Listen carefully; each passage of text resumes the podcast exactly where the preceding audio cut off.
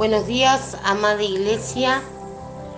En esta mañana, antes de empezar con el décimo decreto, ministración de reconciliación y sanidad, les saludamos en el amor de Jesús. Y como sabemos, cada decreto va acompañado de una palabra. Y les voy a invitar que me acompañen a, a buscar el Segunda de Corintios capítulo 5, versículo 18.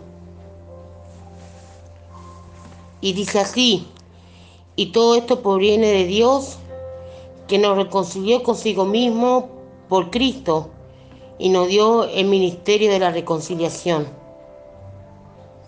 Hermanos, podemos ver que todo lo nuevo viene de Dios. Nueva criatura somos en Cristo y por medio de Él nos reconciliamos con Dios. Nos fue dado como un regalo. Ahora mismo nosotros somos llamados a dar a conocer este mensaje, las buenas nuevas, y que muchos como nosotros sean reconciliados con Dios.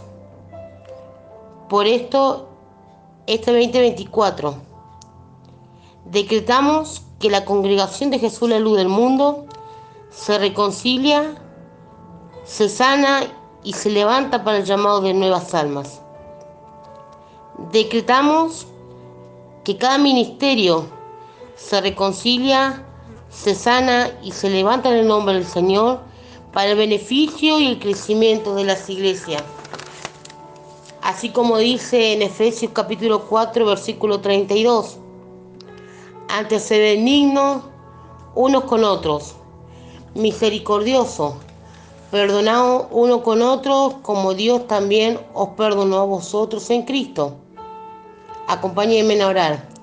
Amantísimo Dios, primeramente gracias por las bendiciones recibidas de tu mano. Gracias por ser llamado tus hijos. Gracias Señor porque podemos confiar y podemos ver que tu mano está a favor de nosotros.